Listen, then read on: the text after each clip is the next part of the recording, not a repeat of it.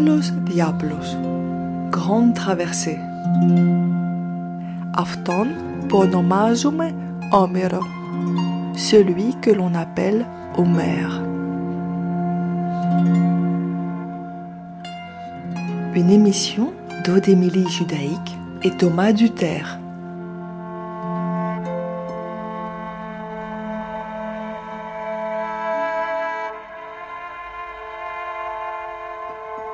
Σήμερα τα λόγια εξανεμίζονται.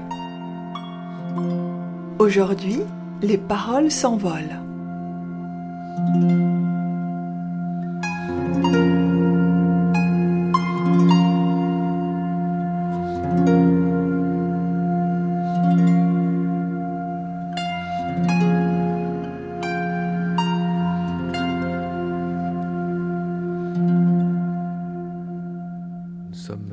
De la Seine, dans une grotte béante, où la lyre sonne un petit peu. On peut faire sonner la lyre, on peut, on peut chanter, on peut, on peut chanter avec la lyre, euh, on peut chanter sans lyre. Début de l'Odyssée?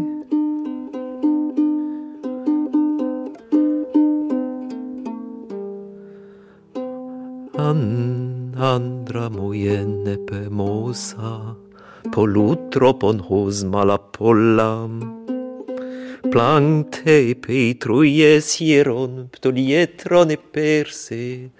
Pollon d'antropon videoastea cae non egno. Polladogem pontoi patenalgea hon catatumun arnomenos nomenos antipsu cain oston hetairon, aut ongars petereisin, atas talieisin olonto, napioi hoi catabo superionos eu elioio. Astion, aut harutoi sin appelleto, mar, dios.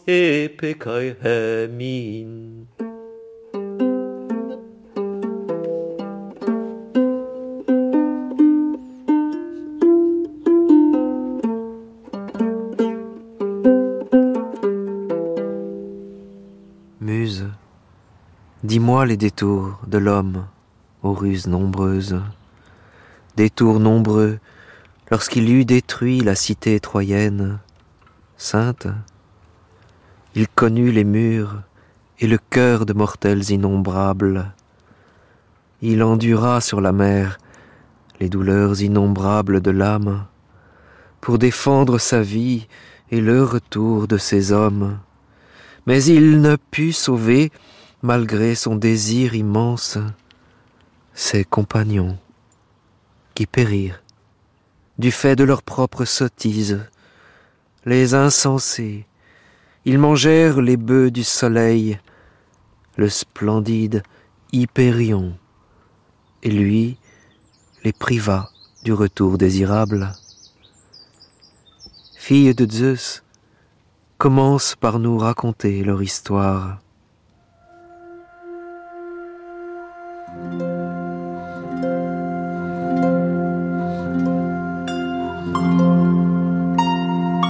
Il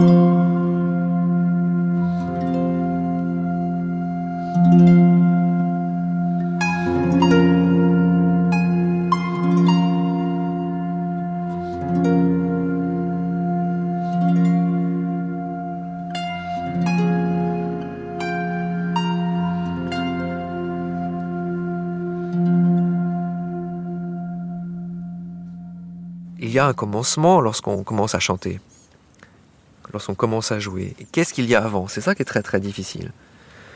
Et au moment où la chante, où Homère chante, où commence son poème, et il y a plusieurs commencements évidemment dans, le poème, il y a cet euh, appel, appel à quelqu'un qui possède cette voix et cette mémoire et cette force.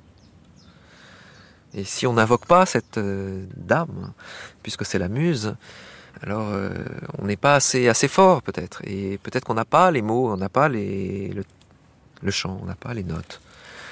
Donc, l'expression même de la poésie vient d'ailleurs, elle ne vient pas de nous, elle ne vient pas de moi. Pour ça, il ne faut pas parler de soi. Homère, c'est voilà, quelqu'un qui est là pour ne pas parler de lui, qui, qui compose, qui existe, pour qu'on parle à partir de lui, mais pas de lui, pas de lui.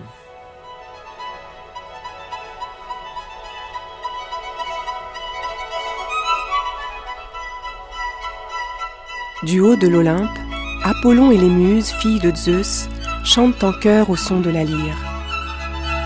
Ensemble, ils soufflent au poète les vers qu'ils déclament. Ils l'inspirent, comme ils inspirent les rossignols, les hirondelles ou les cigales.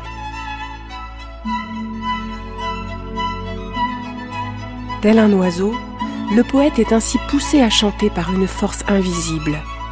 Ses mots s'envolent, plus légers que l'air.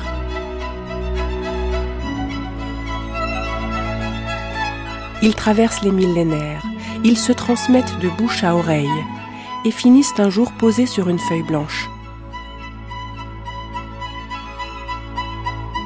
Ils sont alors copiés, imprimés, publiés et deviennent peu à peu des monuments de la littérature.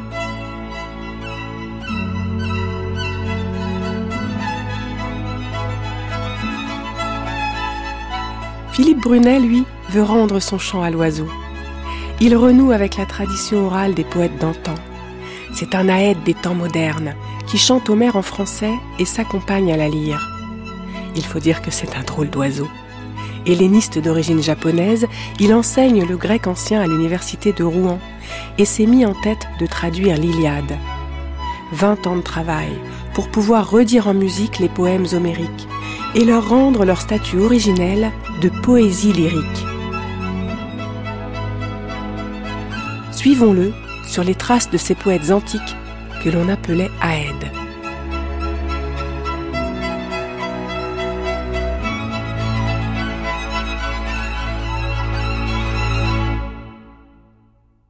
Alors, ben, vraiment, on n'en sait rien. On ne sait que ce qu'il y a dans les poèmes homériques, dans l'Odyssée. Donc, Achille peut jouer de la lyre et chanter.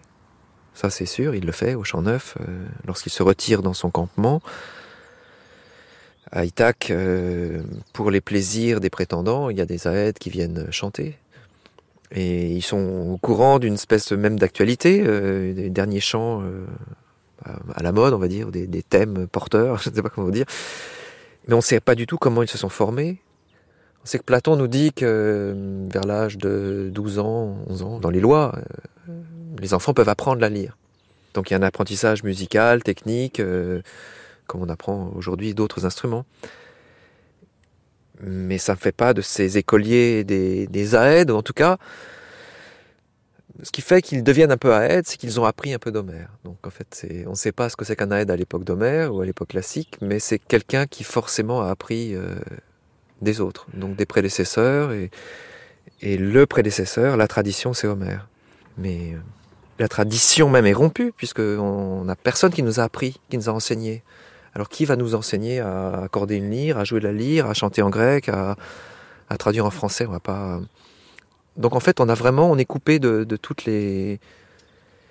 Donc on ne sait pas comment faire. On sait vraiment on sait pas du tout par où partir. Et puis euh, donc voilà, on fait, on essaye un petit peu à droite à gauche, mais euh, un aide euh, aujourd'hui, bah, c'est un écolier, c'est un écolier. κερί αρκεί το φως του θαυμίδρο αρμόζει πιο καλά αν πιο συμπαθές σαν έρθουν της αγάπης αν έρθουν οι tiene.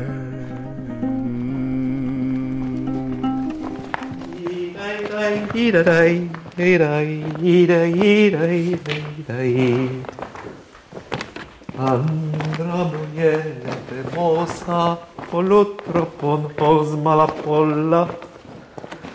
Lante pei troies hierompto lietro ne perse, pollon d'antropon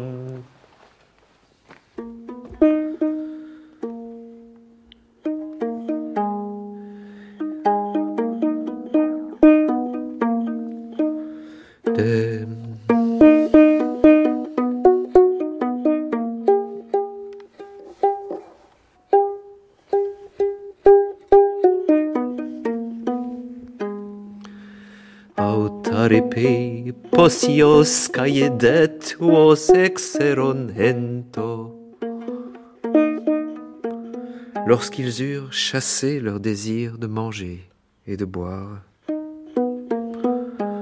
de totide modocon prosepe polumetis odusseus. Demodocos entendit Ulysse penser chatoyante.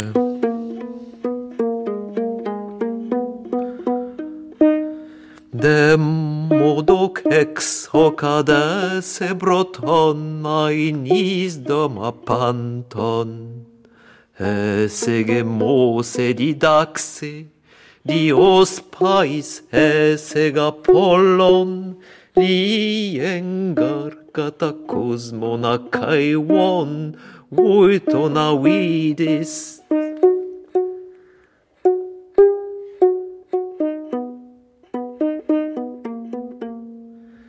des mots de cos, je te loue, plus que tous les mortels de ce monde. C'est la muse, la fille de Zeus ou Phoebos qui t'instruisent. Car tu chantes si justement l'infortune achéenne. Tous les actes commis, leurs douleurs, les malheurs qu'ils connurent comme si toi, tu les avais vécus ou appris de quelque autre.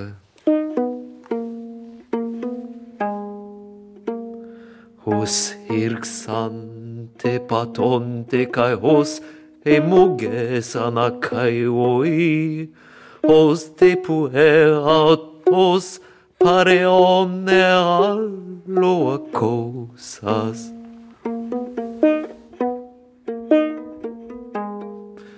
Αλλαγίδε μεταβέτη κα χύπου κόσμονα εσόν. Durateo toni pio se poi essensi na tenei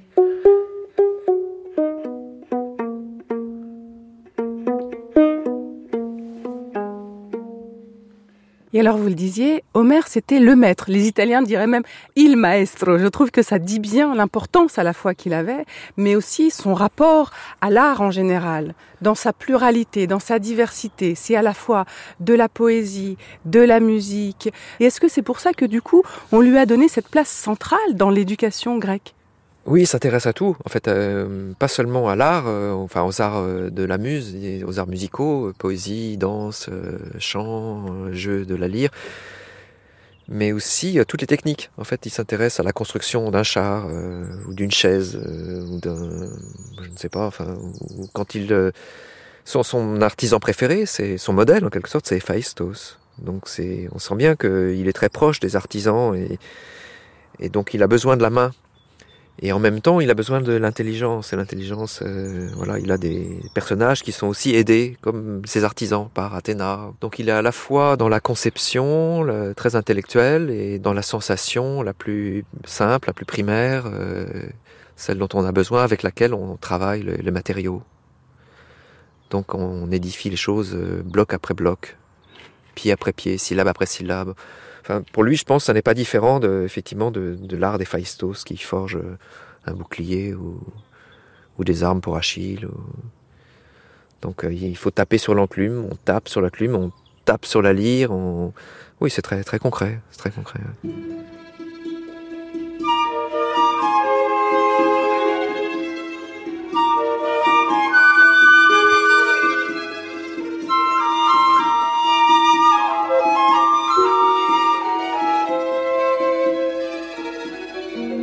Posa sur son socle aussitôt une grande enclume, prit dans sa paume un marteau puissant et prit dans l'autre une pince. Il fabriqua d'abord un bouclier grand et robuste, le ciselant en tout point, y fit une triple bordure, étincelante, et le baudrier attache argentine. Il était fait de cinq épaisseurs, et sur la dernière, il forgea, dans ses sages pensées, mille ciselures. Il y mit la terre, le ciel et l'onde marine, l'infatigable soleil et la lune dans sa plénitude. Il y mit les astres, tous ceux dont le ciel se couronne, et la force d'Orion, les Pléiades et les Iades, l'ours, constellation du chariot comme d'autres la nomment, qui regarde Orion et qui tourne sur elle-même, et qui seul est privé de bain dans les eaux océanes.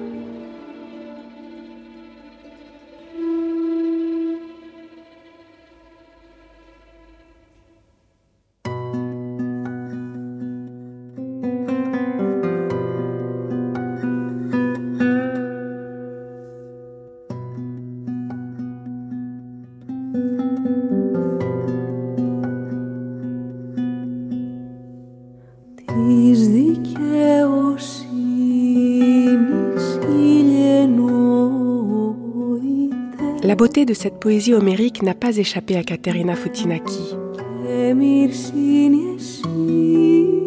Au cours de ses études en philologie, puis en enseignant le grec ancien à Athènes, Katerina Fotinaki est tombée sous le charme de la musicalité des textes d'Homère. Aujourd'hui, elle consacre sa vie à la musique et renoue avec une tradition oubliée, Ses productions s'inspirent des vestiges de la musique antique et de la rythmique héritée de la langue grecque ancienne.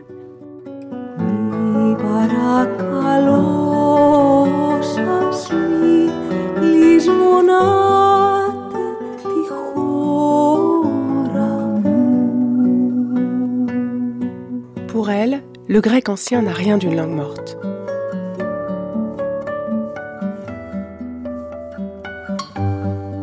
Le problème, c'est que du coup, la façon dont on lit maintenant le grec, nous, grec moderne, ça a perdu la musicalité euh, des voyelles. Euh, mais ça, par exemple, la métrique de ce poème, si moi je, je, vous le lis en, grec, ça ne veut, rien donner. Hein? Ou mita, yigio, tu polychrysumeli. Ou le pome zilos, ουδαγέομαι θεόν έργα μεγάλης δουκ ερέου τυραννίδος, από προθενγάρ έστιν οφθαλμών αιμών. Ça, à l'époque, c'était extrêmement musical, hein, c'était de la poésie lyrique. Et qu'est-ce qui vous fascine, vous, personnellement, Katerina Fotinaki, dans la langue et dans l'écriture d'Homère, justement? Moi, mais c'est très personnel.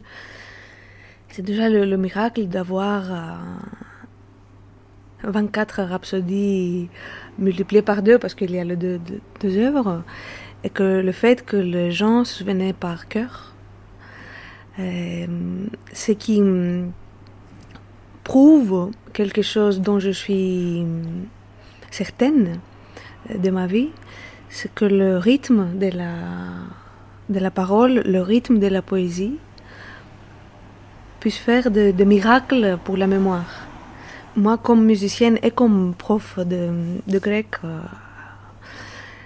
j'ai beaucoup insisté à chercher le, ce qu'on appelle mnémotechnique euh, pour pouvoir, euh, par exemple, quand on apprend le numéro d'un téléphone, ça aide de dire 06, 27, ça c'est un rythme et une musique. Par exemple, la la table de multiplication, on la prend parce qu'on a la musique de, ça.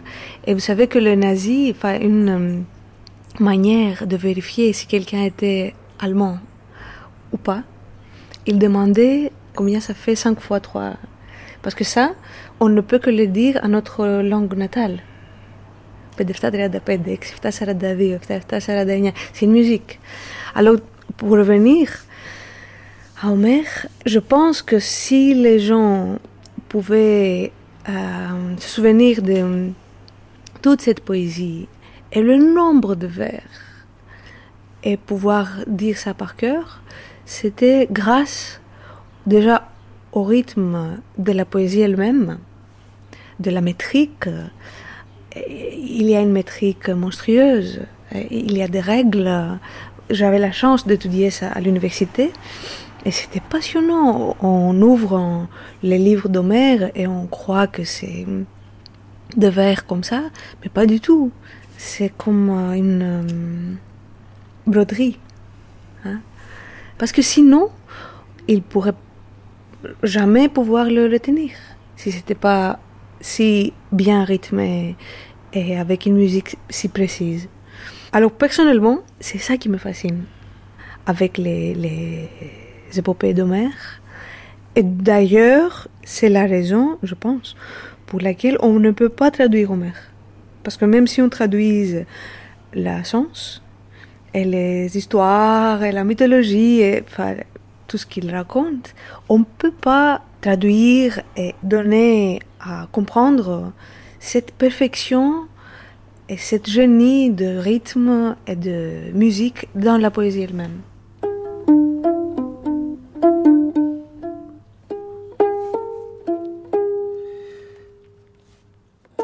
non ti claieis, tidesse prenasi che tu pentos, exauda me ceute, tamen de toi listai, ec dios hos arade pringeu che oceras anascon, pantas epi prymnes in alemenai, huias acaion. Seu epideu omenos wirga.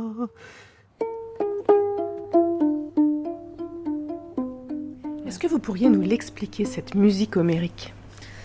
Oui, c'est le dactylico-hexamètre. C'est l'examètre dactylique. Ah, merci. Ben voilà. c'est comme si on parlait d'un rythme, je sais pas, de, de, de valse, hmm?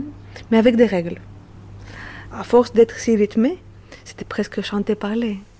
Mais chanter pas de la manière qu'on chante maintenant. Ce genre de, de, poésie, elle n'avait pas besoin de musique, parce qu'elle était extrêmement musicale elle-même. Et si on devait imaginer un genre de, de, musique pareil à notre époque, ça serait le slam. Mais c'est loin de ça. C'est vrai qu'il y a plusieurs avis sur la prononciation grecque, mais il y a quand même des choses dont on peut être sûr, euh, comme par exemple la hum, durée des, voyelles, qu'il y avait des voyelles longues et des voyelles brèves, et que du coup une voyelle qui est longue égale à deux brèves. Le oméga, c'est le o méga, le grand O, et le o micron, c'est le o petit.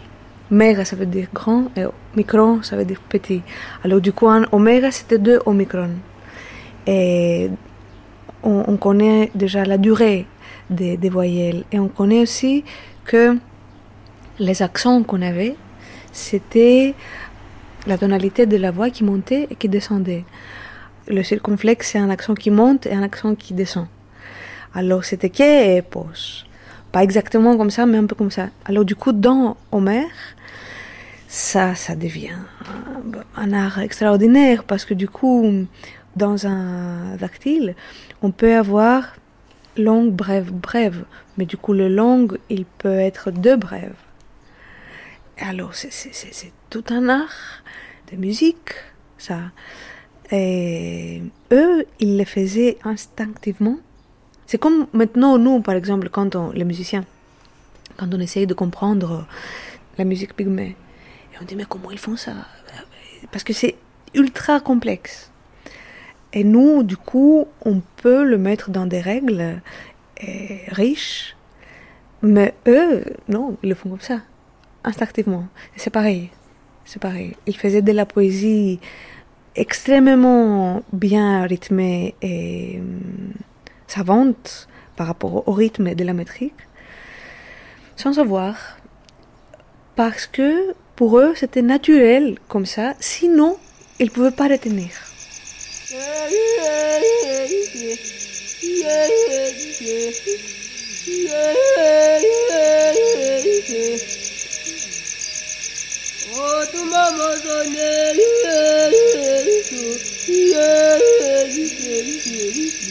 Dactylique.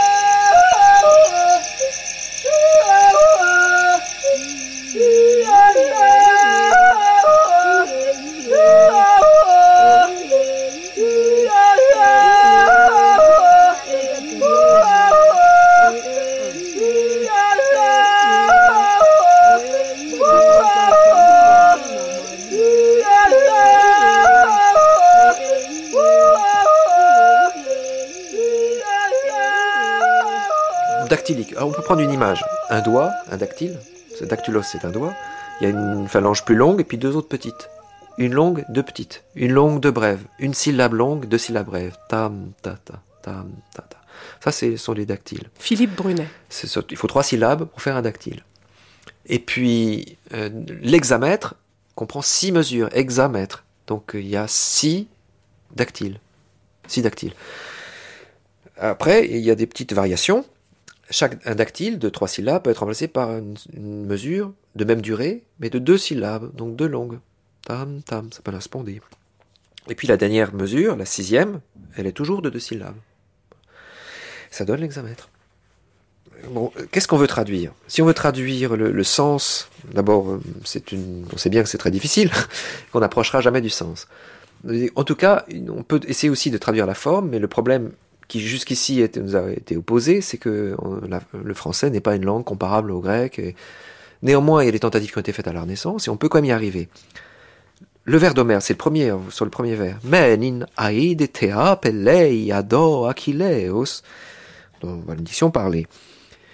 Men le premier mot, il faut une syllabe longue pour qu'il soit placé. Si je dis la colère, là, je préfère insister sur l'accent. Je peux le faire parfois, bon, c'est possible, mais disons déjà le fait d'avoir un article change beaucoup par rapport à la langue grecque.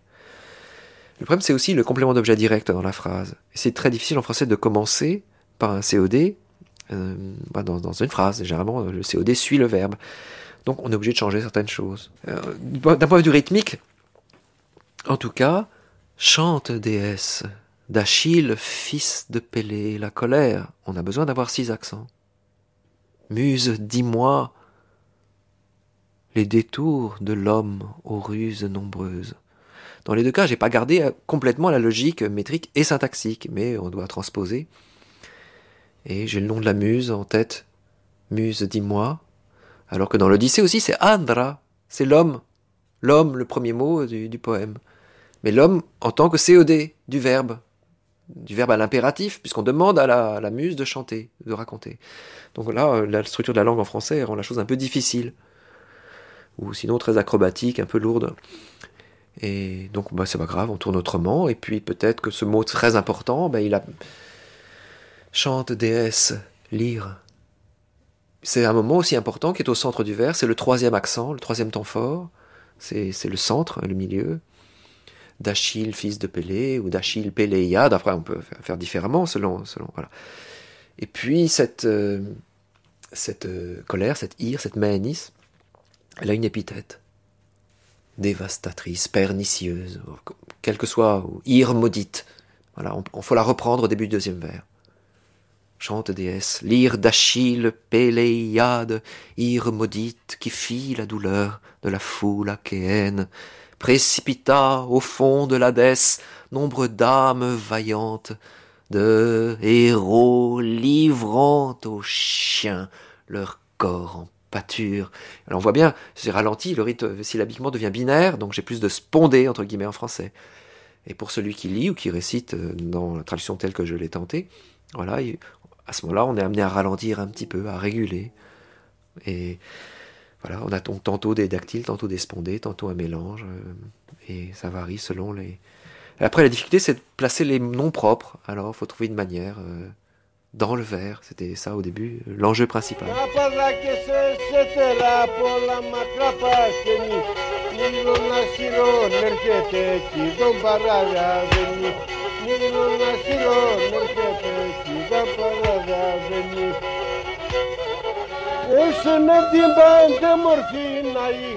Pour les Grecs, tout est poésie, y compris l'histoire. Ils la chantent aujourd'hui sur les places des villages, comme l'a chanté depuis 3000 ans les Aèdes et les Rhapsodes. C'est ici, au fond, que notre civilisation occidentale a commencé.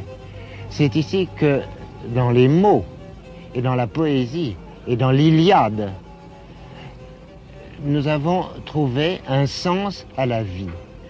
C'est-à-dire que nous avons trouvé une responsabilité dans nos actes et en même temps un certain enchaînement fatal. C'est à travers les chantres grecs que s'est transmise de génération en génération l'étonnante histoire de la guerre de Troie, de l'enlèvement de la belle Hélène, des exploits des héros, Achille et Hector.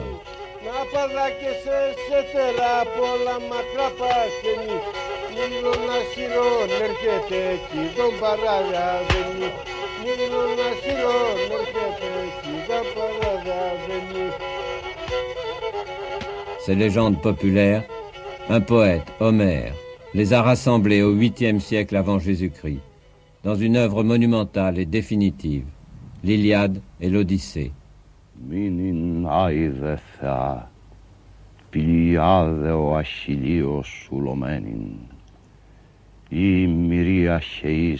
Déesse, chante la colère d'Achille, colère funeste qui causa mille douleurs aux Achéens, et fit de leur corps la proie des chiens et des oiseaux innombrables. La volonté de Zeus s'accomplissait.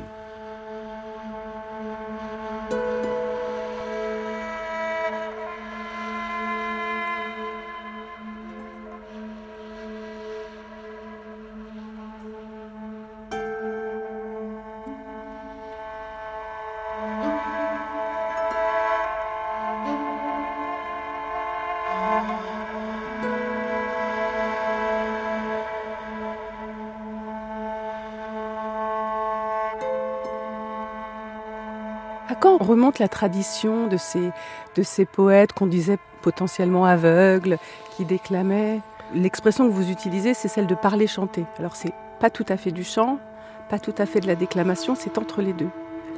Oui, enfin, c'est vrai que c'est euh, ça, c'est peut-être une notion un peu moderne de la Renaissance, mais mais en tout cas, les, ces chanteurs aveugles, euh, on sait qu'on en avait euh, en Mésopotamie puisqu'à Marie, euh, dans le royaume de Marie, 2500 ans avant l'ère chrétienne, leur présence est attestée, sont des captifs.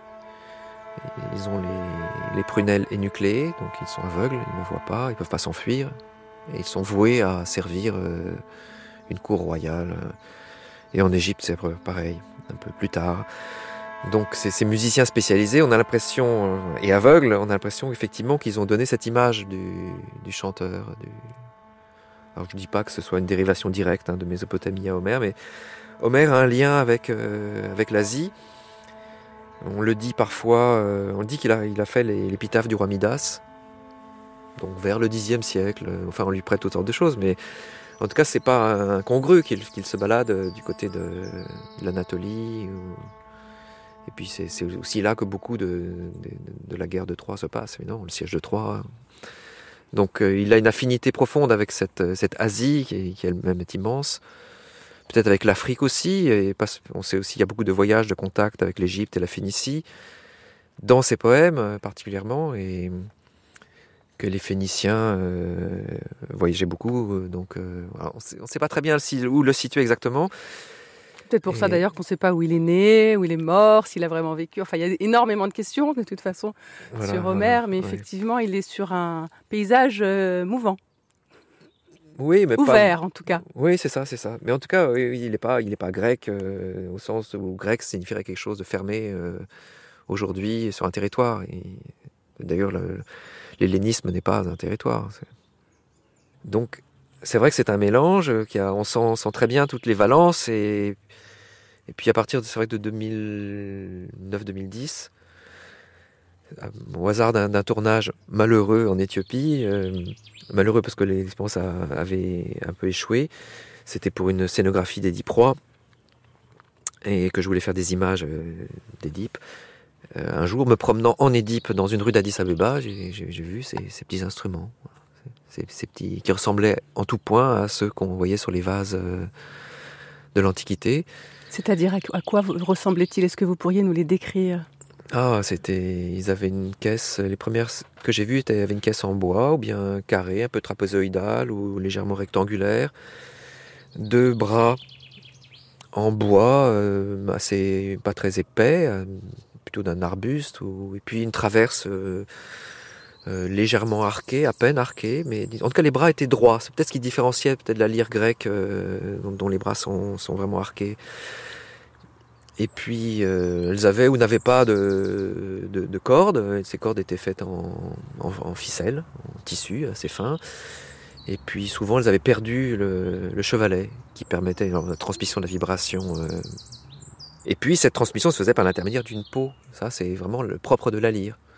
Parce qu'il y a toutes sortes d'instruments du type lyre euh, qui sont en fait charpentés, qui sont construits en bois, qui sont des caisses. Et il y en a aussi en Éthiopie d'ailleurs.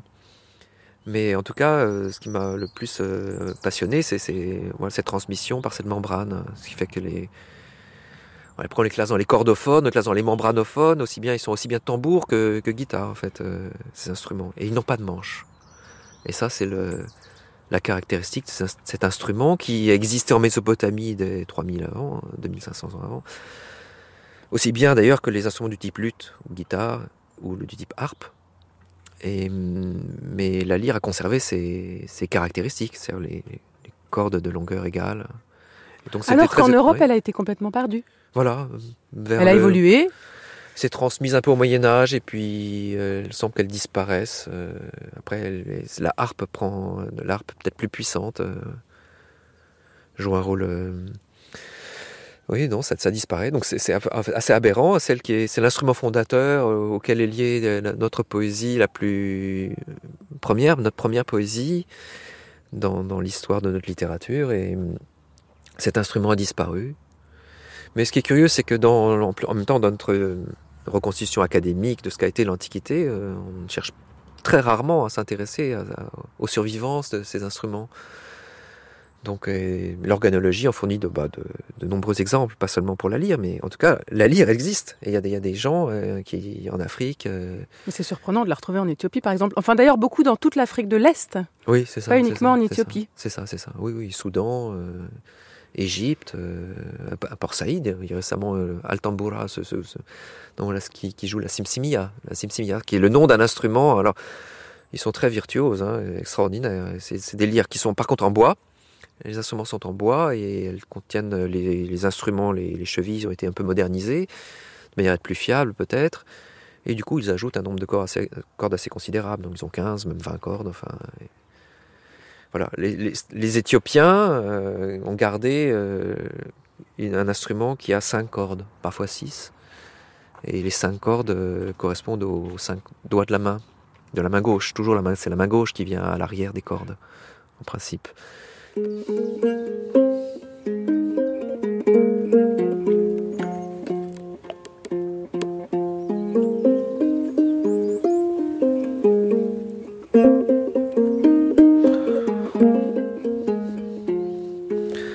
Dire le point de commencement en fait euh, pour ces c'était l'Éthiopie donc en fait elles sont celle-là est accordée selon une harmonie éthiopienne.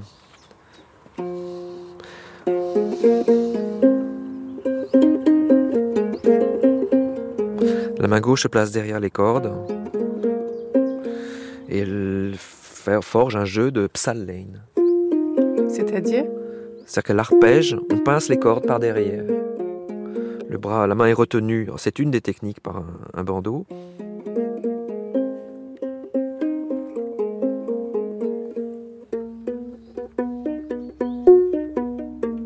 Oh, la différence tout de suite qu'on entend, c'est le demi-ton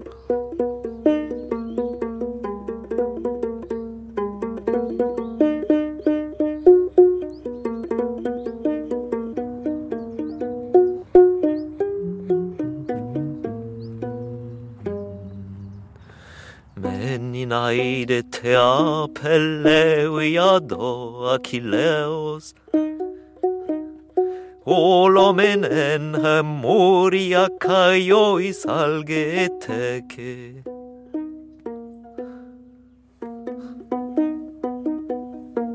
pullas diptimus ucas αίδι προϊάψε ερώνατος δε λόρια τέου και κουνέσι.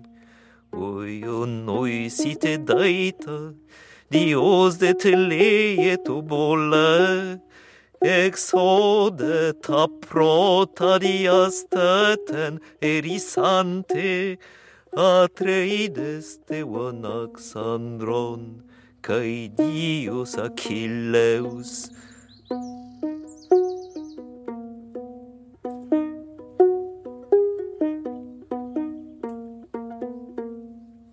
Stars poeteon eridix ec macistai.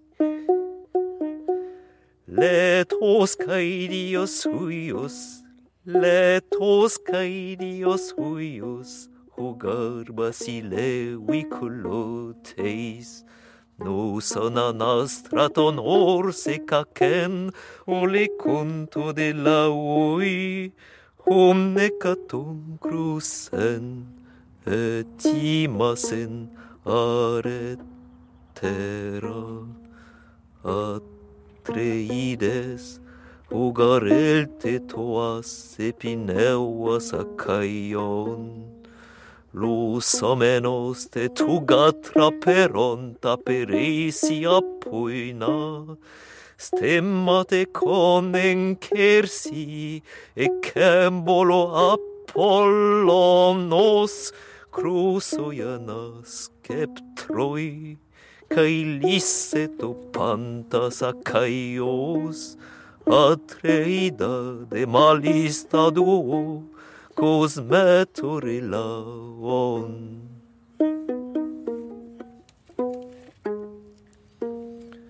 Us epat ideisen dogeron, cae peite tomutoi, bedacion paratina, polu plois boio talasses.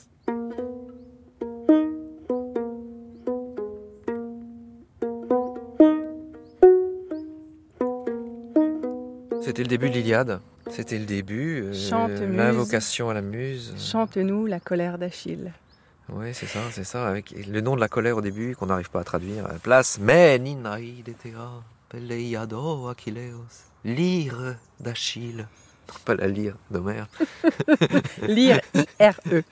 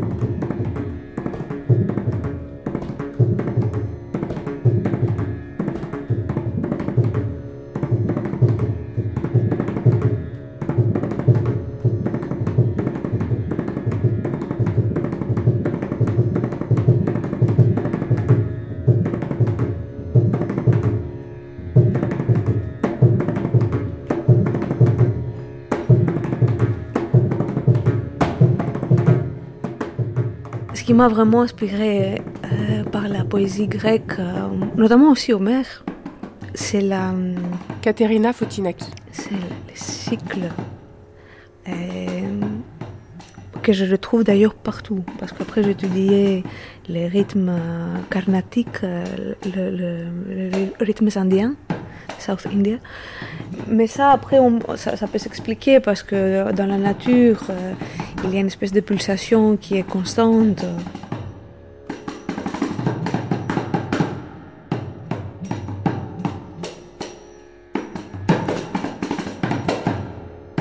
Alors, ce qui m'inspire maintenant, et que je prends de la poésie, c'est justement des, choses qui reviennent euh, rythmiquement dans la musique.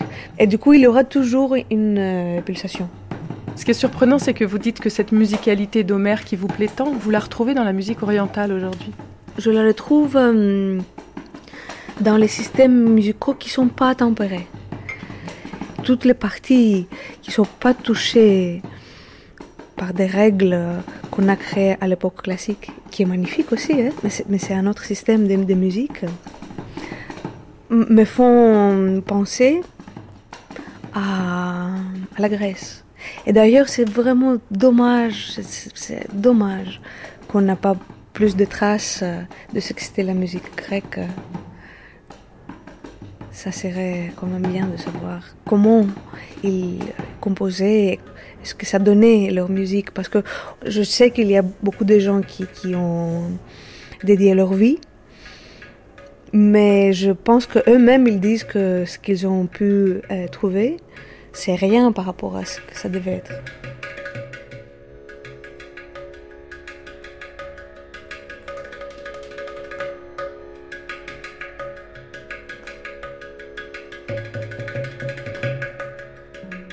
Το ότι παίζουμε ας πούμε το... το πώς το λένε όλα αυτά τα βασικά τα πρώτα εκεί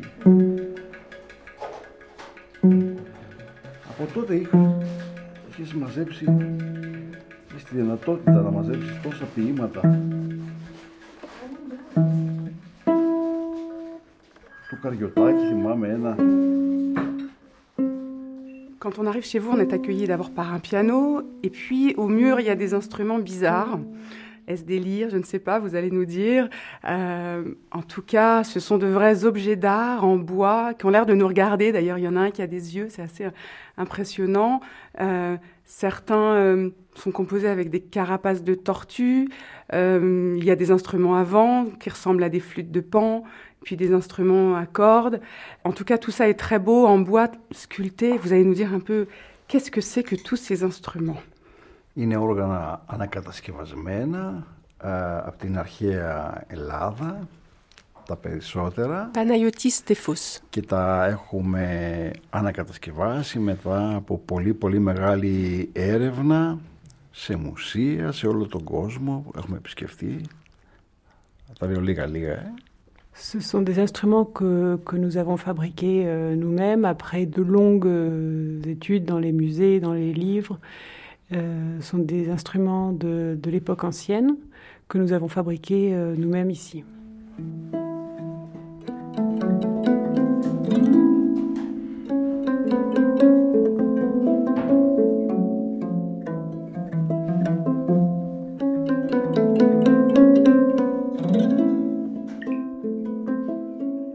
Και ο σκοπός μας δεν ήταν να τα φτιάξουμε για να μπουν σε ένα μουσείο ε, αλλά να ταξιδεύουν σε όλο τον κόσμο και να μαγεύουν τους ανθρώπους με τον ήχο τους και την ιστορία τους. Notre but n'était pas du tout de fabriquer des instruments qu'on allait mettre dans des musées, mais de faire des instruments qu'on allait faire voyager à travers le monde pour enchanter les oreilles de nos auditeurs. Επίσης, να λειτουργήσουν ως εργαλεία για να αναβιώσουμε στο μέτρο που μπορούμε την αρχαία ελληνική μουσική που έχουν σωθεί αρκετά ε, κομμάτια, αρχαία κομμάτια, μουσικά κομμάτια. Notre envie était aussi de faire euh, revivre cette musique ancienne euh, dont on a encore des traces mais qui euh, demandait à être revivifiée. Ε, έχουν σωθεί περίπου 65 μουσικά κομμάτια, παρτιτούρες ας τις πούμε, που διακρίνουμε πάνω από τις λέξεις, από τα λόγια, κάποια σύμβολα που αυτά είναι μουσικές νότες εκείνης της ε, εποχής. On a retrouvé à peu près 65, euh, disons, partitions euh, sur lesquelles on, on voit au-dessus du texte des, des notations qui sont des notations musicales. Με μεγάλη σιγουριά, με μεγάλη ασφάλεια, σήμερα αυτές οι νότες έχουν αποκρυπτογραφηθεί και μπορούμε και τις ερμηνεύουμε με μεγάλη σιγουριά. Ε, τα περισσότερα κομμάτια από αυτά όμως είναι σε κακή κατάσταση. Σπασμένη, ε, σπασμένα μάρμαρα, ε, σκισμένη πάπυρη. Καμιά δεκαριά από αυτά έχουν αρχή, μέση και τέλος. Ces partitions ont été euh, dans l'ensemble dé- décryptées, mais on, une partie d'entre elles euh, sont euh, fragmentaires parce qu'elles sont sur des marbres qui ont été brisés, sur des papyrus qui sont déchirés. Il y en a une dizaine euh, pour lesquelles on a vraiment toute la notation du début jusqu'à la fin. Όσο για τα μουσικά όργανα, αντελούμε πληροφορίες από τις οικαστικές μαρτυρίες πρώτον, δηλαδή από τα ανάγλυφα, α, τα αγγεία, αγιογραφίες, α, τα νομίσματα. Εκεί βλέπουμε ε, το σχήμα, το μέγεθος και τον τρόπο κρατήματος και παίξήματος των οργάνων. En ce qui concerne les instruments, euh, la plupart des informations nous viennent en fait des arts visuels, c'est-à-dire de, des sculptures, des bas-reliefs, euh, de, des pièces de monnaie. Et euh, à travers tous ces témoignages visuels, on peut se rendre compte de, de la taille des instruments, de la manière dont on les tenait, de la manière dont on en jouait. Προσπαθώ να χρησιμοποιήσω τα ίδια υλικά με την αρχαιότητα, δηλαδή το ηχείο της λύρας ε, είναι φτιαγμένο, είναι, αποτελείται από ζωικά υλικά, το- όλο το, μάλλον ξανά. Ε, τα υλικά προσπαθούμε να είναι τα ίδια με τις αρχαιότητες, δηλαδή για τη λύρα χρησιμοποιούμε καβούκι χελώνας, χορδές ε, αποστριμμένο έντερο προβάτου, κέρατο, τράγου, αγριοκάτσικου, δέρμα, αυτά, ζωικά υλικά. Pour la fabrication des instruments, on essaie de- d'utiliser les mêmes matériaux que dans, dans l'Antiquité, c'est-à-dire que pour la lyre, par exemple, le, la caisse de résonance est une carapace de tortue, les cordes sont en, en boyau de mouton, euh, on utilise aussi de la peau, de, des cornes de, de bouc ou, ou de chèvre. Ce sont uniquement des matériaux d'origine animale.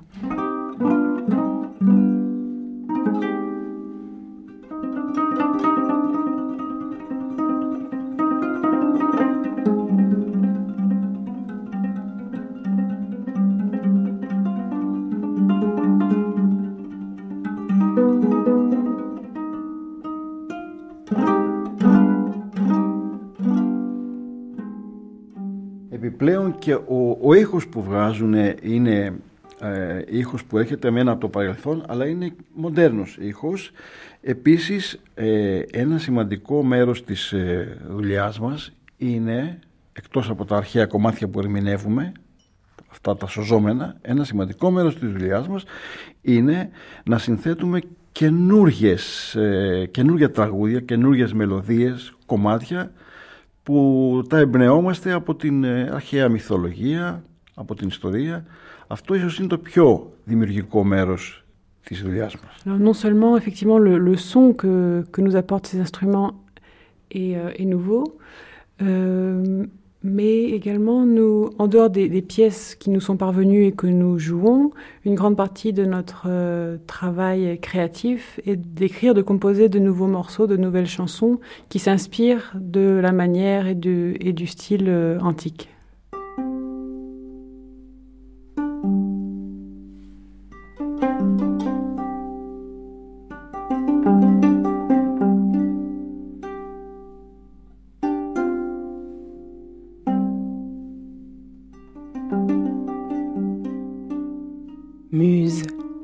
Célèbre Hermès, bienveillant messager des dieux qu'enfanta l'auguste et belle Maya, après s'être unie d'amour à Zeus. À peine Hermès était-il né, que déjà, au milieu du jour, il jouait de la lyre. Dès qu'il fut sorti du sein maternel, il vit une tortue se traînant à pas lents. À cette vue, Hermès sourit de joie et prononça ces paroles. Salut tortue qui vit sur les montagnes, aimable produit de la nature, toi qui peux devenir un instrument mélodieux, âme de la danse, compagne des festins. Tu me combles de joie en m'apparaissant. Aussi prompt que les étincelles qui jaillissent, Hermès vida l'écaille de pierre et arracha ainsi la vie à la tortue des montagnes. Coupa des roseaux et leur fit traverser le dos de la tortue. Tout autour, il tendit avec habileté une peau de bœuf. Il y adapta un manche, sur lequel, des deux côtés, il enfonça des chevilles. Puis il y joint sept cordes de boyaux de brebis. Cet ouvrage achevé, il souleva cet instrument délicieux. Il le frappa en cadence avec l'archet, et sa main lui fit rendre un son retentissant. Alors le dieu chanta en improvisant des vers harmonieux.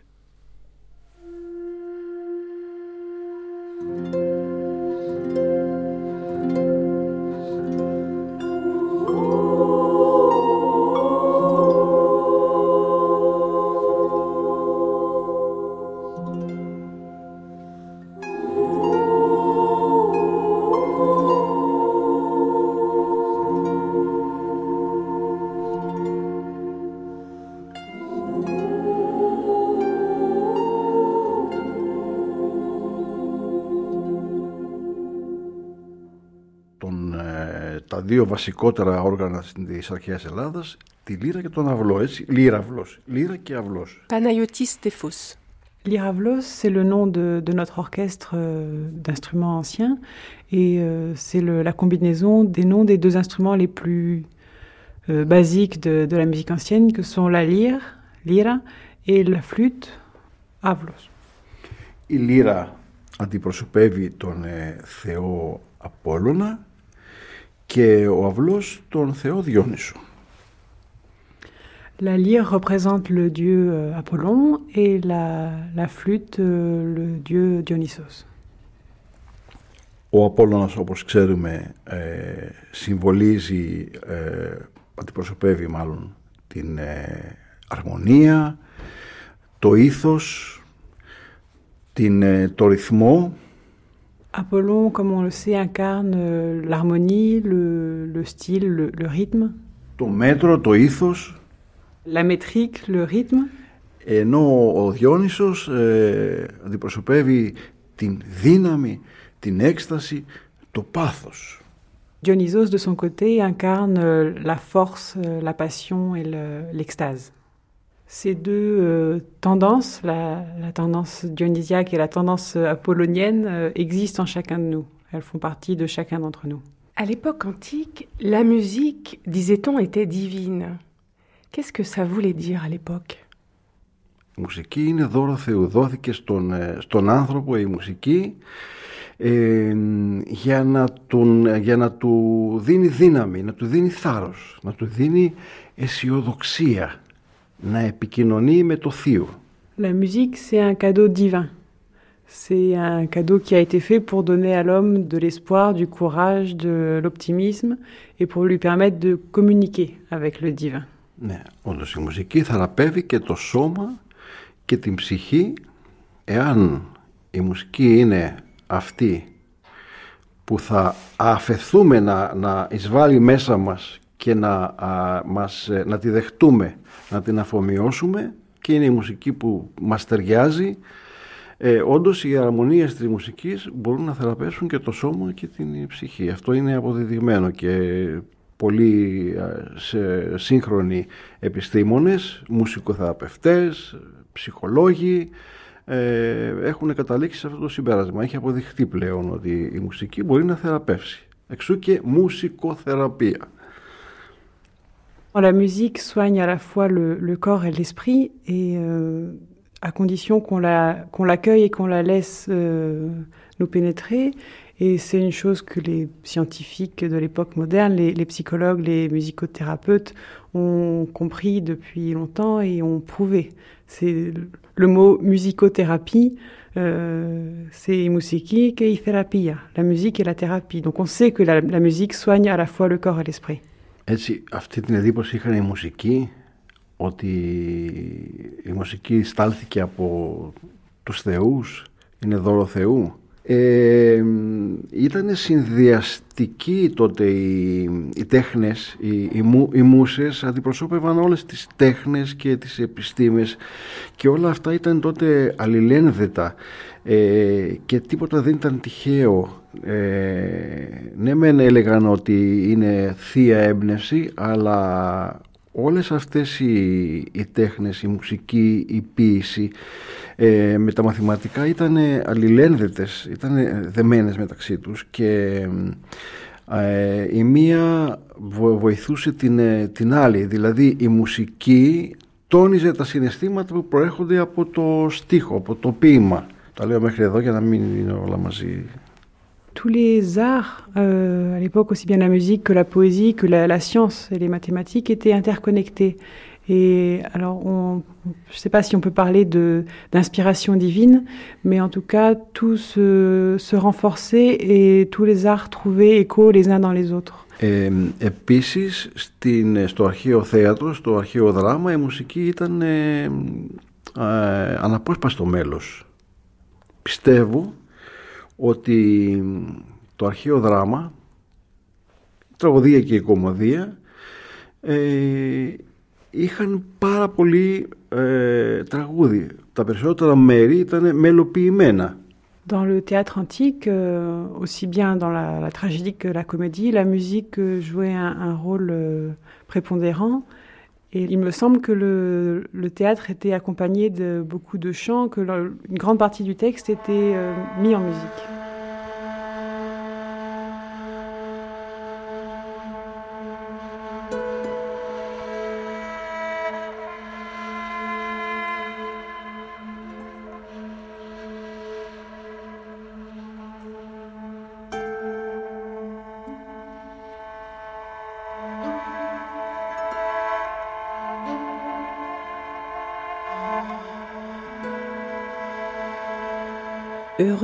De Pélée, Achille comparable aux dieux, tu es mort en Troade, loin d'Argos.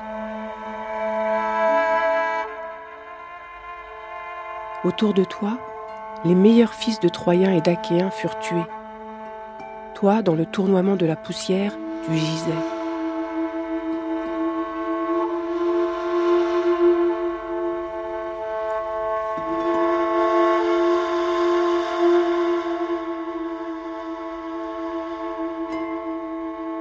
Nous combattîmes tout le jour. Quand nous tûmes portés sur les bateaux, loin du combat, nous te couchâmes sur un lit, ayant purifié ton beau corps d'eau tiède et de parfum.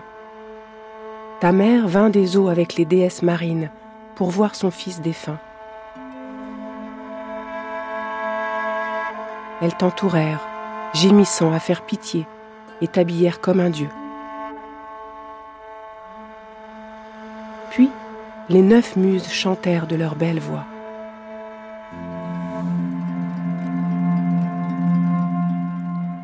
Pas un grec ne pleura, tant les troublait le chant aigu des muses.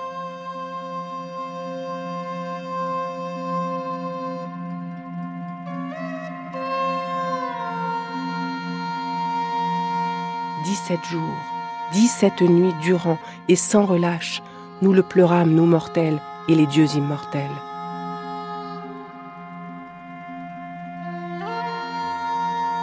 Tu fus brûlé en vêtements de Dieu dans les parfums et le doux miel. Puis quand la flamme des Phaïstos t'eut consumé, à l'aurore, nous mîmes tes ossements blancs, Achille, dans une urne d'or sur laquelle la sainte armée des lanciers achéens éleva un grand tertre à la pointe d'un cap au bord de l'immense Hellesponte, afin que de la mer il fût visible de très loin aux hommes d'aujourd'hui et à ceux de demain.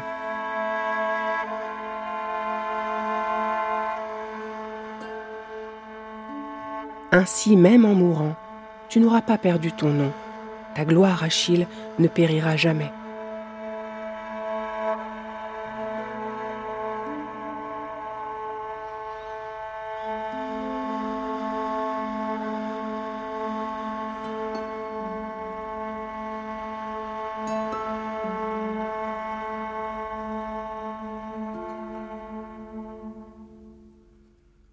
La musique, c'est quelque chose de très magique. Plateau disait que c'est l'art qui peut Fotinaki. descendre au plus profondément dans l'âme de quelqu'un et toucher l'endroit le plus fragile et le plus profond. Et c'est pour ça d'ailleurs que il disait qu'avec la musique, on peut éduquer quelqu'un pour qu'il aime par exemple la beauté, ou on peut éduquer quelqu'un pour qu'il soit un, un bon guerrier, un bon soldat. Pour moi personnellement, c'est quelque chose qui peut tout adoucir, qui peut me changer mon esprit, je peux me réveiller et être en très mauvaise humeur, et je peux écouter une musique et ça peut tout, tout changer.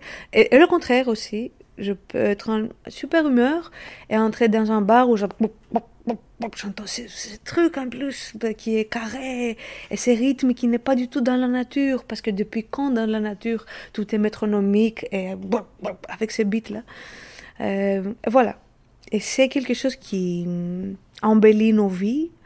J'ai une prof de chant qui me disait que la seule chose qui va pouvoir adoucir ma mort, c'est si quelqu'un euh, arrive à me faire écouter de la calasse pendant que je meurs. Et je me dis oui, évidemment, si on puisse mourir avec la musique, ça va pas être la même chose.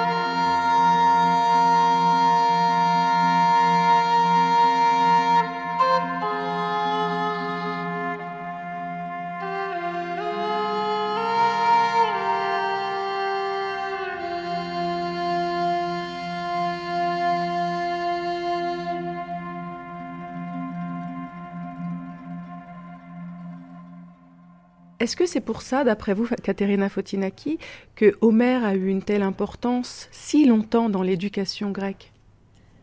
Ah oui, oui, bien sûr. Mais même maintenant, en Grèce d'aujourd'hui, on enseigne Homère. Bon, après, on n'enseigne pas Homère avec la rythmique de l'époque et tout, mais et déjà, je pense que d'apprendre les choses par cœur aussi, ça jouait un rôle énorme pour l'éducation.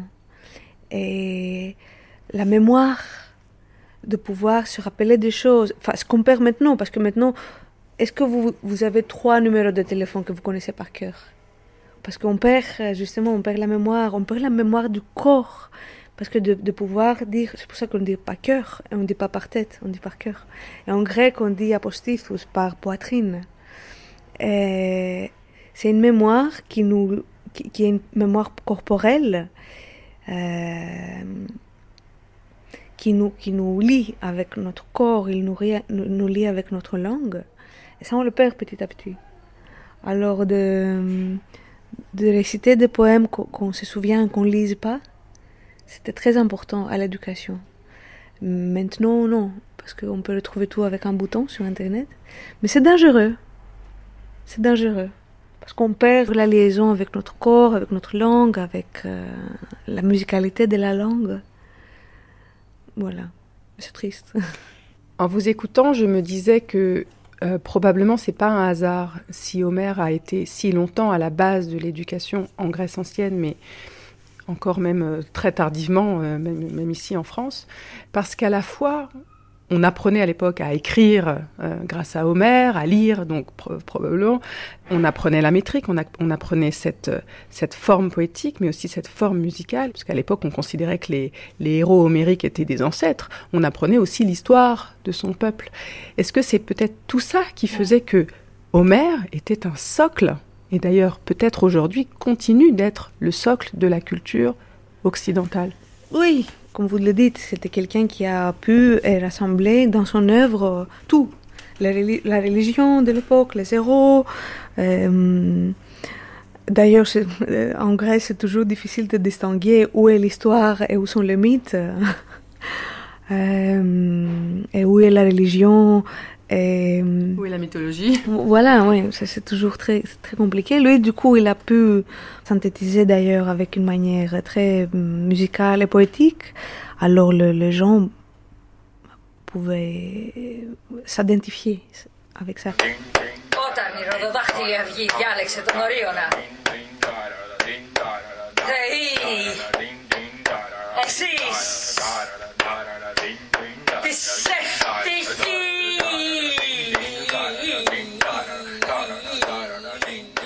Michel de Montaigne disait d'Homère qu'il était le premier et le dernier des poètes.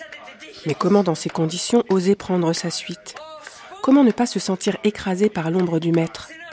Ce défi, la tragédienne Aglaya Papas le relève avec jubilation. Elle prend les meilleures traductions de l'Odyssée en grec moderne, puis les travaille au corps, les bouscule et ne s'autorise aucune censure. En Grèce, elle est connue pour ses interprétations pointues des tragédies antiques les plus exigeantes, mais aussi pour ses performances décalées dans les rues d'Athènes. Avec ses amis musiciens, elle allait de café en café proposer à un public médusé des lectures de l'Odyssée toujours pleines de surprises. Je vais te montrer différents morceaux. On compte en même temps on fait de la métrique nous-mêmes. Donc vous essayez de traduire en musique la métrique et la rythmique d'Homère, c'est ça? D'accord, exactement, c'est ça. On essaye à notre façon de faire ce qu'il faisait. Dans la parole et avec les musiciens. Donc là, vous avez quel musicien? C'est quels instruments? On entend une guitare? Oh, C'est un, instrument qui s'appelle euh, C'est euh, avec une corde. C'est un ancien instrument qui vient d'Asie. Juste une corde et une calebasse en ouais, ouais. Et euh, des fois, oui, il y avait une guitare aussi. Euh, je me souviens pas très bien de tout ce qu'il a, tout ce qu'il avait. L'aimes,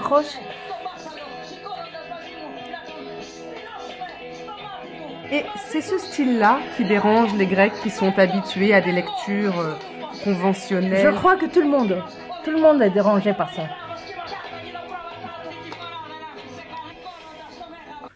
Je, vous savez, euh, la tradition, c'est quelque chose qu'on ne peut pas contrôler. Tout le monde essaye de, d'adapter ces textes-là au monde vivant et contemporain. Et euh, ce que je dis, le piège de la, de la tradition, je crois que vous l'avez vous aussi avec euh, vos grands poètes. Euh, je crois que c'est le même problème. Comment interpréter Racine, par exemple? Qui qui, a cette rime, qui a cette langue merveilleuse. Et vous voyez, c'est, il, faut, il faut être, il faut avoir conscience de ce qu'on a comme texte, il faut avoir conscience de ce que ce texte-là représente. Par exemple, moi, je ne connais pas la musique de l'époque. Je n'ai aucune idée. Je ne sais pas comment il parlait, mais je sais très bien comment je parle, je sais très bien comment, quelle musique j'aime et je peux adapter la parole sur cette musique en faisant une nouvelle métrique. Moi, je ne suis pas un spécialiste de la métrique. Ben, bien sûr, j'ai des connaissances, mais je vais jamais dire que, écoutez, ce, ce que je fais, c'est la métrique, je ne sais pas. Non, mais j'essaye de mettre les mots dans la musique, dans le rythme, et là, ça devient peu à peu une sorte de métrique.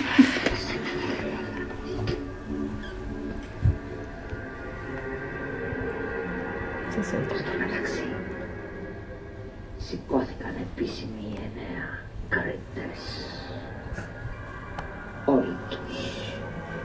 Mais je veux... Est-ce que je peux te, te, te, te faire, euh, te montrer quelque chose? Tout à fait différent dans une mélodie de blues avec la répétition d'une seule phrase. Parce que moi, j'aime beaucoup les répétitions, comme Homer aime beaucoup les répétitions.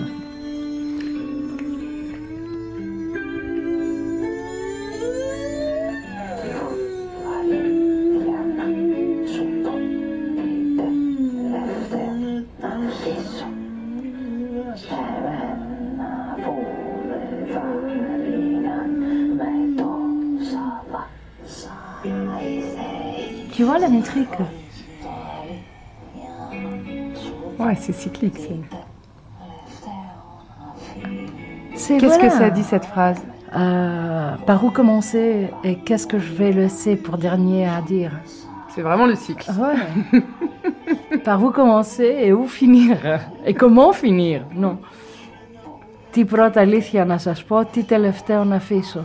Par où commencer et euh, qu'est-ce que je vais laisser pour la fin Pour raconter. Et à quel moment Homer dit ça? Bon, je crois partout. Tout le temps. Mais vous savez, dans, dans l'Odyssée, de temps en temps, on revient sur les mêmes vers. C'est comme des cycles, des cycles, des cycles éternels là, qui, qui s'ouvrent et se referment. Et tu, tu peux trouver des, des, des, des vers, les mêmes vers, deux, deux vers sur... c'est- c'est- voilà, c'était 1 minute 29. Et là, c'est une autre chanson. On essayait beaucoup de chansons, on essayait des voix, on essayait... euh, il y a aussi quelque chose euh, sur Calypso, là, tout à fait différent.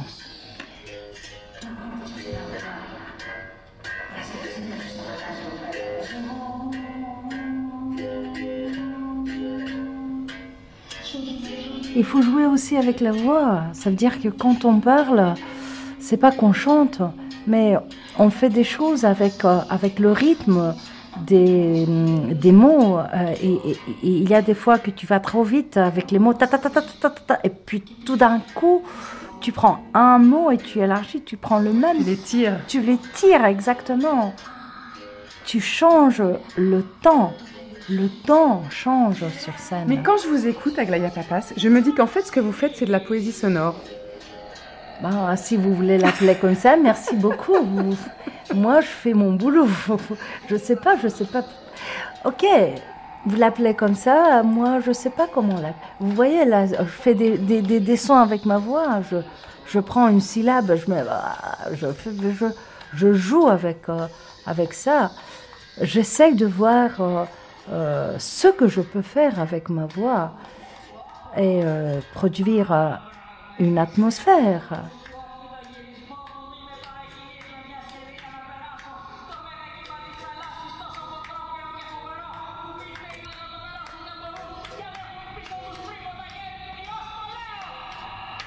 Jusque là où je peux.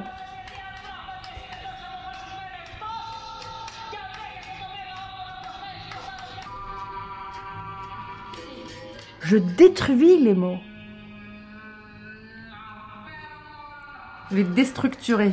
Oui, parce que c'est pas le moment où, je, où, où- où- où- où le, la- le mot et la, no- la notion du mot me préoccupent.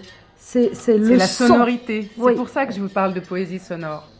Il y a des fois où vraiment c'est le sens des mots qui, est au premier niveau. Il y a des moments où non, c'est, la sonorité des mots qui est plus importante. Parce que cette sonorité produit des sentiments très très forts.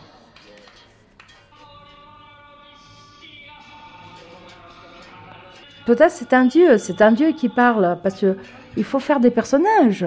Tu es tout seul il faut, il faut faire montrer euh, les personnages. Tu, es comme, tu deviens comme un sculpteur, euh, un plasticien euh, avec, avec les mots. Je respecte beaucoup mes langues et je respecte beaucoup les, les textes classiques. Mais je travaille sur ces textes de ma façon. Et je vais oser même mm, faire des fautes, je ne sais pas. Parce que pour moi, il n'y a pas de faute. Et- et- euh, quand tu es sur scène et quand tu improvises, il n'y a pas de faute. Comment, comment dire à un acteur quand il est dans une situation d'improvisation, ça c'est faux. Et l'improvisation n'est jamais fausse, jamais. Mais c'est ça qui choque, c'est que vous improvisez sur Homer. Oui, voilà. Dont on se dit que euh, il est figé, il est dans le formol. Oui, exactement. il plus bouger. Et en plus, moi, je suis pas sur sur scène pour faire montrer ce que les gens veulent, mais ce que je crois que je dois leur faire montrer.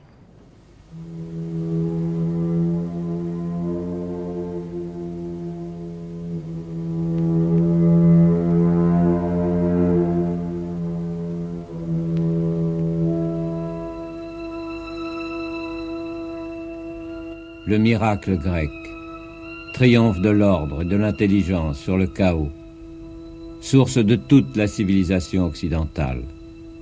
Il éclate au 5e siècle avant Jésus-Christ, le siècle de Périclès, dans l'harmonie des temples, comme ici celui de Sounion, près d'Athènes. Mais était-ce vraiment un miracle? Son enfantement fut douloureux et dura sept siècles. Sept siècles de tâtonnements, de guerres, d'aventures.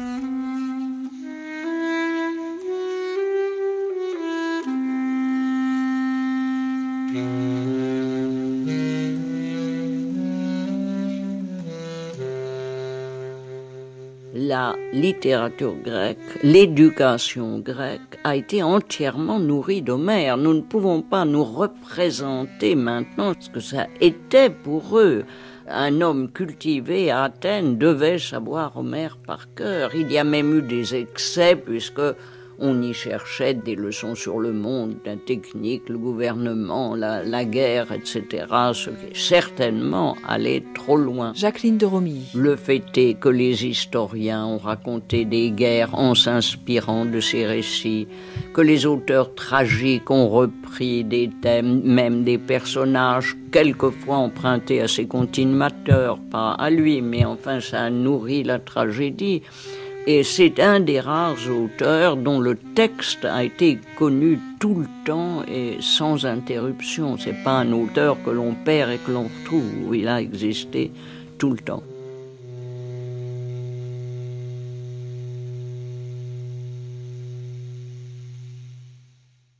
Λοιπόν, με λένε Παυλίνα Παμπούδη.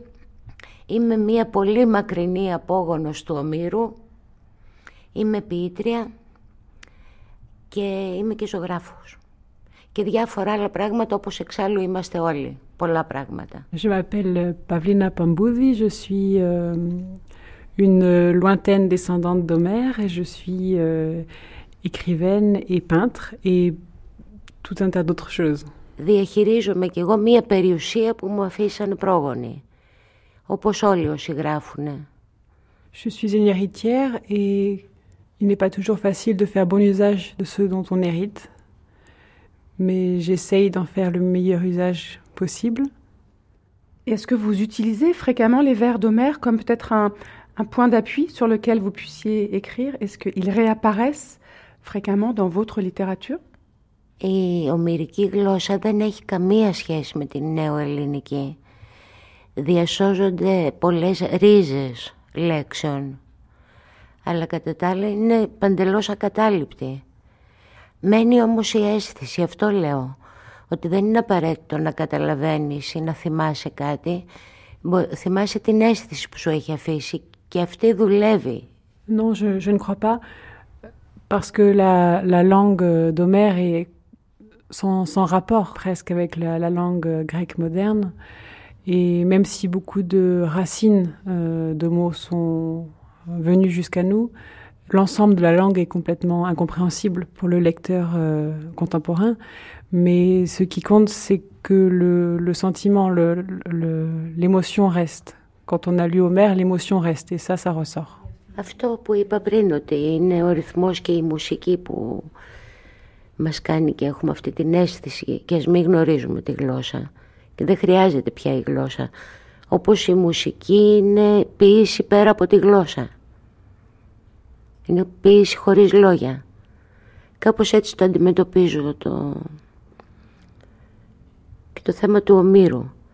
Ούτε εγώ καταλαβαίνω τη γλώσσα του ομήρου, βεβαίως. Παρόλο που έχω κάνει κλασικές σπουδές, Ε, εδώ πάνω θέλω να πω ότι μου είχε κάνει εντύπωση. Δεν είχαμε ομυρικές σπουδές. Στο πανεπιστήμιο δεν κάναμε όμηρο. Πού; Στην Ελλάδα. Ενώ έξω υπάρχουν μετά. Ε, ό,τι ξέρω από όμηρο το έμαθα στο Αρσάκιο, στο, στο γυμνάσιο όταν ήμουν και ότι διάβασα μόνη μου. Είναι, είναι καταπληκτικό αυτό. Δηλαδή είμαστε περήφανοι που είμαστε απόγονοι σπουδαίων ανθρώπων αλλά δεν τους υπολογίζουμε. Και τώρα μαθαίνω ότι καταργούνται τελείως τα αρχαία από τα γυμνάσια λύκεια. Dans la poésie d'Homère, euh, c'est avant tout la, musique qui nous porte et qui nous parle. Euh, c'est la métrique, c'est le rythme, c'est les sonorités. Et même si on ne comprend pas la langue, on est touché. Euh, moi, par exemple, je ne comprends pas la langue d'Homère. J'ai étudié la, la, littérature classique et en Grèce, à l'université, il n'y a pas d'études, il n'y a pas de cursus d'études consacré à Homère, alors qu'il y en a à l'étranger. Et tout ce que je sais euh, à propos d'Homère, euh, je l'ai appris au lycée et je l'ai appris parce que je l'ai lu moi seul. Et ça me met en colère de me rendre compte qu'en Grèce, on est fier d'être les héritiers d'Homère, mais qu'on ne l'étudie pas et qu'on ne le comprend pas. La langue d'Homère, même quand on ne la comprend pas, si on prend la peine de l'écouter, elle nous enrichit. Et aujourd'hui, la langue grecque euh, s'appauvrit de cette euh, absence d'Homère. Επίσης θέλω να πω, επειδή είναι μια, κάνουμε κατάχρηση της ικανότητάς μας ε, του γλωσσοπλάστη, είναι όλο ε, επινοημένες λέξεις, σύνθετες λέξεις, η, το μυρικά έπι, ε, που για να τα μεταφράσεις πρέπει να χρησιμοποιήσεις περίφραση. Πριν που λέγαμε για την έκεια δεν μπορούσα να σας ε, την εξηγήσω τι είναι. Λοιπόν, ανέλαβαν να, να μεταφράσουν τόσο ο Καζαντζάκης κυρίως όσο και ο Κακριδής κάνοντας και αυτοί παράλληλα δικές τους καινούργιες λέξεις πλάθοντας, με αποτέλεσμα να χρειάζονται και αυτή η μετάφραση. Εγώ δεν μπορώ να διαβάσω τη μετάφραση του Καζαντζάκη. La langue qu'utilise Homère dans ses épopées est pleine de mots composés, de mots qui ont des sens très, très larges et très, profonds et qu'il est quasiment impossible de traduire. Donc on doit utiliser des paraphrases et certains auteurs qui ont traduit ces épopées en grec moderne, comme euh, Kakrivis ou Kazantzakis, ont à, leur tour forgé des mots euh, qui ont des sens très complexes seulement de nouveau ces mots demandent une traduction. Et moi, par exemple, je ne peux pas lire la, la traduction de Kazantzakis à cause de tous ces néologismes.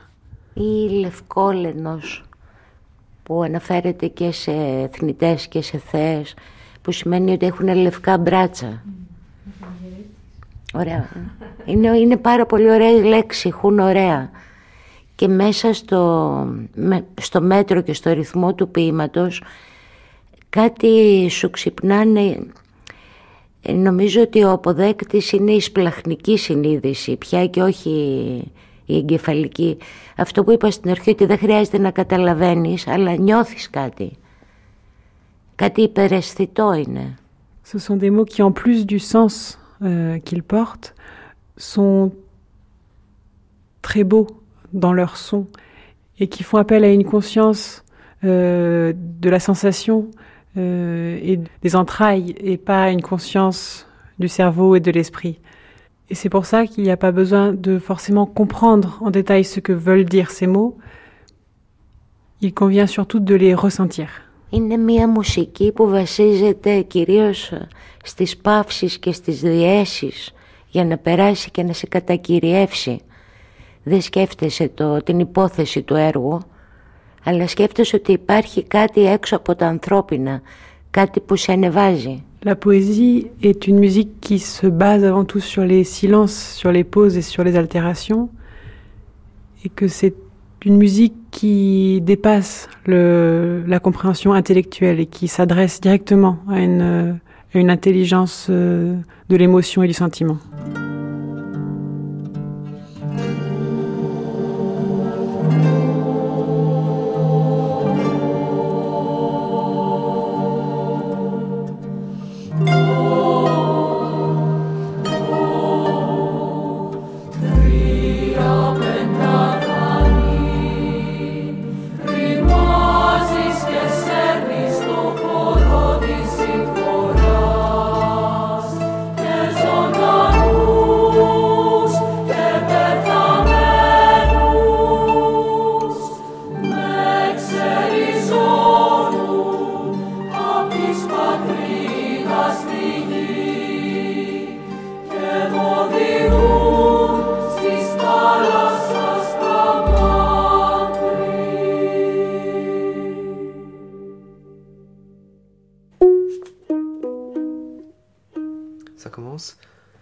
Oui. Alors, c'est le moment du songe.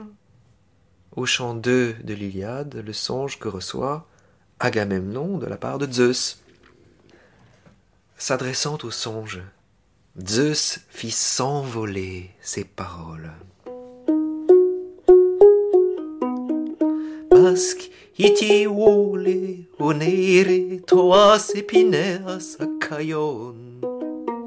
Eltones Crisien Agamemnonus atreidao, Pantamala Trecheos, Agoreu Emenhus epitello, Torexai Ekeleu Ecare Comontas Acaios, Passiriei Nyngarken Heloi Polyn Euria Gyan Tron, Ugarit tampis Olympia domat, e contes athanatoi prasdontai, e pic nam singar apantas, ere lissomene, didomen de voi eucus aristai.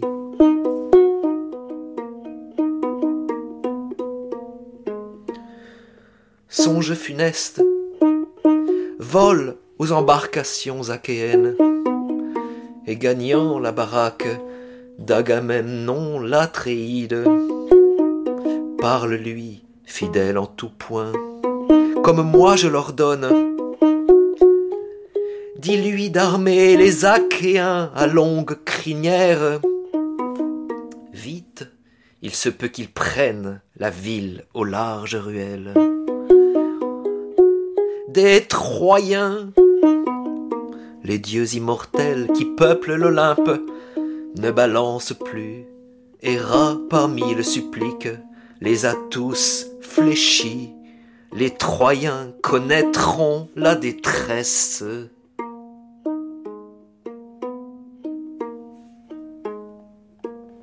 Quand on vous écoute, Philippe Brunet, alterner comme ça le grec ancien et le français, on comprend que votre œuvre de traduction a consisté à renouer avec le statut originel des textes d'Homère et à redonner peut-être à ces vers leurs ailes, puisqu'Homère disait que ces vers étaient des vers ailés, des mots destinés à s'envoler comme le chant.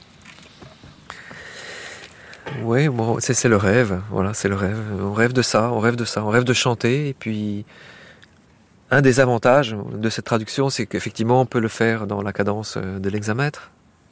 Plus ou moins régulier, plus ou moins souple, plus ou moins chanté, parler. Enfin, voilà, on fait comme on veut. Parfois parler à plusieurs quand on a fait des lectures. Euh, partager, toujours partager. Partager par les aides, partager toujours par le public lorsqu'il entend le retour d'une cellule musicale ou d'un nom ou d'un adjectif qui devient familier, qui est nouveau la première fois qui devient moins nouveau la deuxième fois, puis après qui. C'est pour ça que c'est long et. En fait, c'est pas tant que c'était peut-être long à, essayer de traduire et puis on peut encore euh, améliorer. Hein.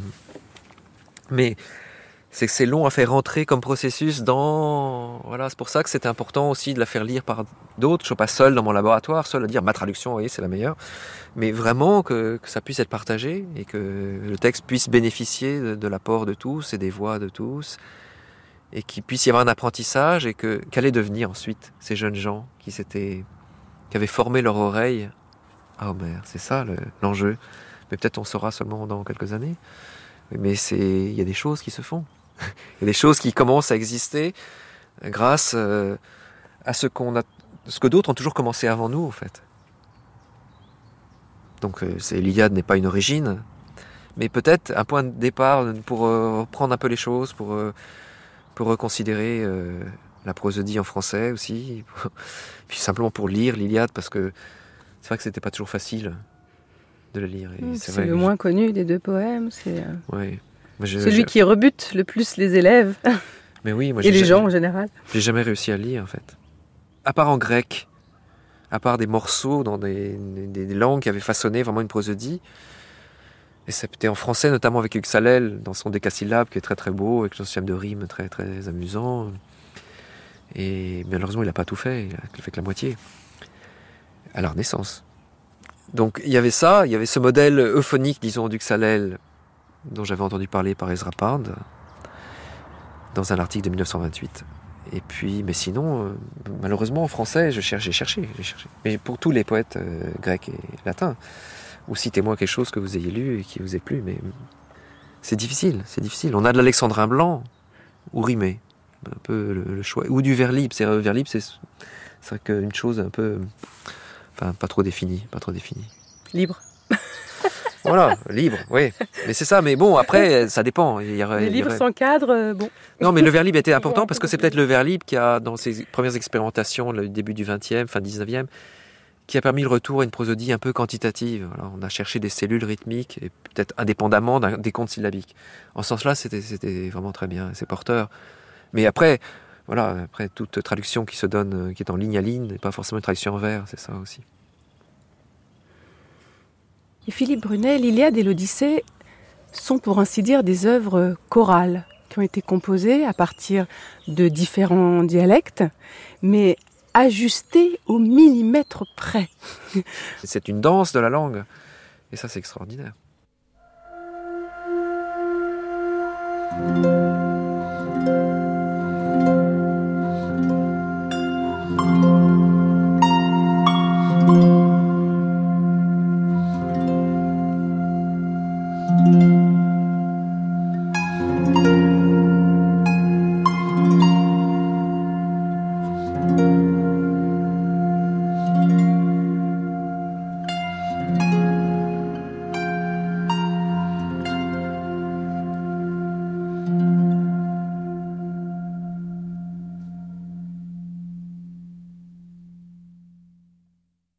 Προηγουμένως με ρώτησε η Αμελή αν μου έρχονται στην καθημερινή μου ζωή λέξεις από τον Όμηρο και είπα κατηγορηματικά όχι. Παυλίνα Παμπουδί. Και τώρα βλέπουμε εδώ πέρα που κοιτάζουμε τα βιβλία μου ότι ένα από τα βιβλία μου έχει τίτλο Πτερόεντα και είχα κάνει ολόκληρη σειρά βιβλίων με τίτλο Πτερόεντα που είναι ομυρική λέξη τα έπαια πτερόεντα του Ομήρου που σημαίνουν λόγια φτερωτά, λόγια που δεν στέκονται αλλά πετάνε.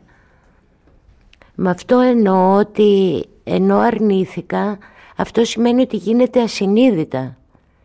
Έχω τις λέξεις του Ομήρου όλες στο κεφάλι μου και βγαίνουν ξαφνικά και δεν το καταλαβαίνω καν. Αρνήθηκα ότι χρησιμοποιώ λέξεις και, και όμως χρησιμοποιώ. Tout à l'heure, quand vous m'avez demandé si j'utilisais dans ma vie quotidienne, si, si, des mots de la langue homérique me venaient, j'ai répondu un non catégorique. Et puis euh, maintenant qu'on est, euh, on a autour de nous mes livres, je me rends compte que sur l'un d'entre eux euh, est inscrit le mot euh, pteroenda. Et c'est justement un mot de la langue homérique, un de ces mots intraduisibles parce qu'ils sont composés. Et celui-là, en l'occurrence, euh, décrit les mots qui, qui s'envolent et qui s'en vont. Ce sont des mots qui ne restent pas et qui, qui partent dans l'air.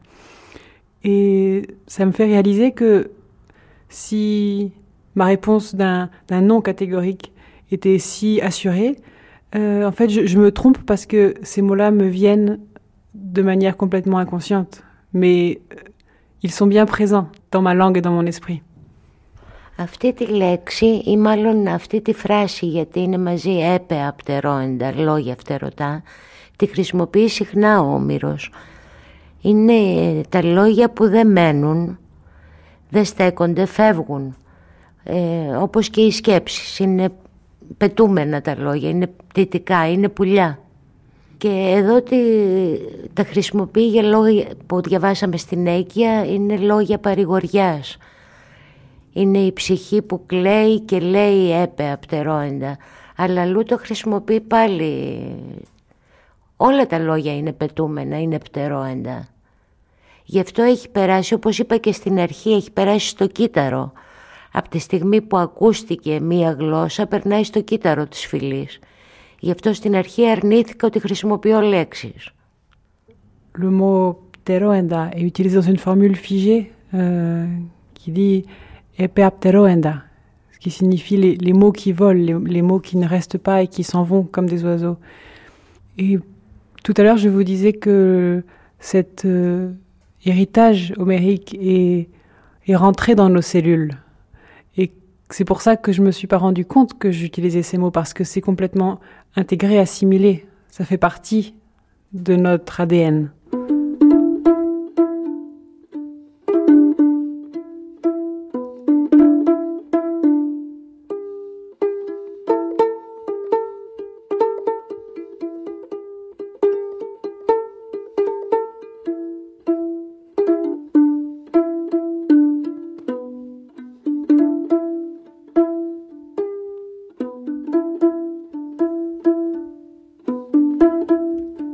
Katerina Fotinakis, vous n'êtes pas d'accord avec Michel de Montaigne quand il dit que Homère était le premier et le dernier poète. Aujourd'hui, en Grèce, on a la preuve que la poésie est encore extrêmement vivante.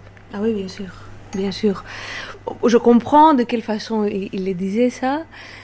Et, c'est vrai que euh, par rapport à notre passé, euh, même c'était pas seulement Homère, hein, parce que tous les poètes tragiques et, et, même le poète lyrique, la Sappho, la poétesse, enfin on a un passé quand même assez riche. Et je, je voudrais pas être poète hein, avec, avec cet héritage. Mais en même temps, je suis musicienne et il y a eu Xenakis, euh, ou bien je suis chanteuse et il y a eu la Calas. Alors il y a toujours des monstres avec lesquels euh, on peut se comparer. Et il vaut mieux pas d'ailleurs. Mais non, non, non. Il y a eu des années et des années de poésie. D'ailleurs, le, grec, le grec ancien, c'est pas une langue morte. C'est une langue euh, qui a continué à être écrite euh, parmi les siècles et qui, qui, qui, s'est évoluée. Elle, est maintenant une langue assez différente, mais c'est une langue qui a survécu tous ces siècles, et justement par la poésie. Alors elle a une histoire euh, très glorieuse parce que il n'y a pas plus beau que de faire vivre une langue par la poésie. même euh, bah, pendant des guerres, même pendant des problèmes, il y avait toujours, toujours, toujours des poètes, toujours des textes. Et c'est pour ça d'ailleurs que la philologie et la linguistique grecque, c'est. Enfin, il y a du boulot. Parce que pour euh, parcourir l'histoire de la langue, comment elle s'est évoluée de Homère jusqu'à aujourd'hui, c'est une histoire fascinante. Et d'ailleurs, c'est grâce à vous qu'on a retrouvé Homère parce que pendant que nous on avait l'occupation turque, vous ici, vous aviez autre chose, alors euh, il y a eu tout un mouvement qui valorisait les textes euh, grecs antiques. Alors, euh, cette civilisation nous a permis de retrouver nos textes, de retrouver nos poètes, de retrouver, retrouver les thèmes et je pense que clairement, toute l'Europe, elle s'est basée sur le principe déjà grec, mais après Homère évidemment parce que c'est la démocratie. Et sur la langue grecque, vous ne pouvez pas vous rendre compte de combien de mots vous utilisez sans savoir. Même nous, on ne se rend pas compte.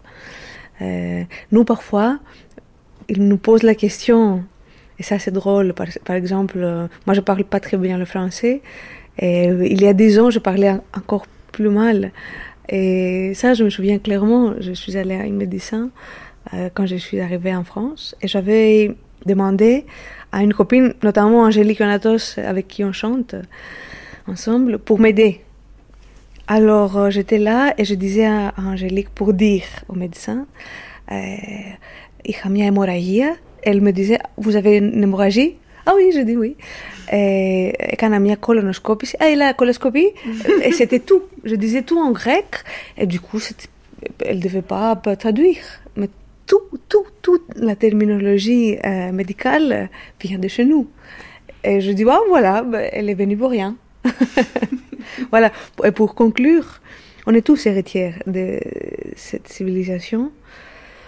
Nous, on est un peu plus fiers euh, et parce que voilà, on, a eu la chance d'être nés à ce pays, et, mais on est tous. C'est la base de la civilisation européenne.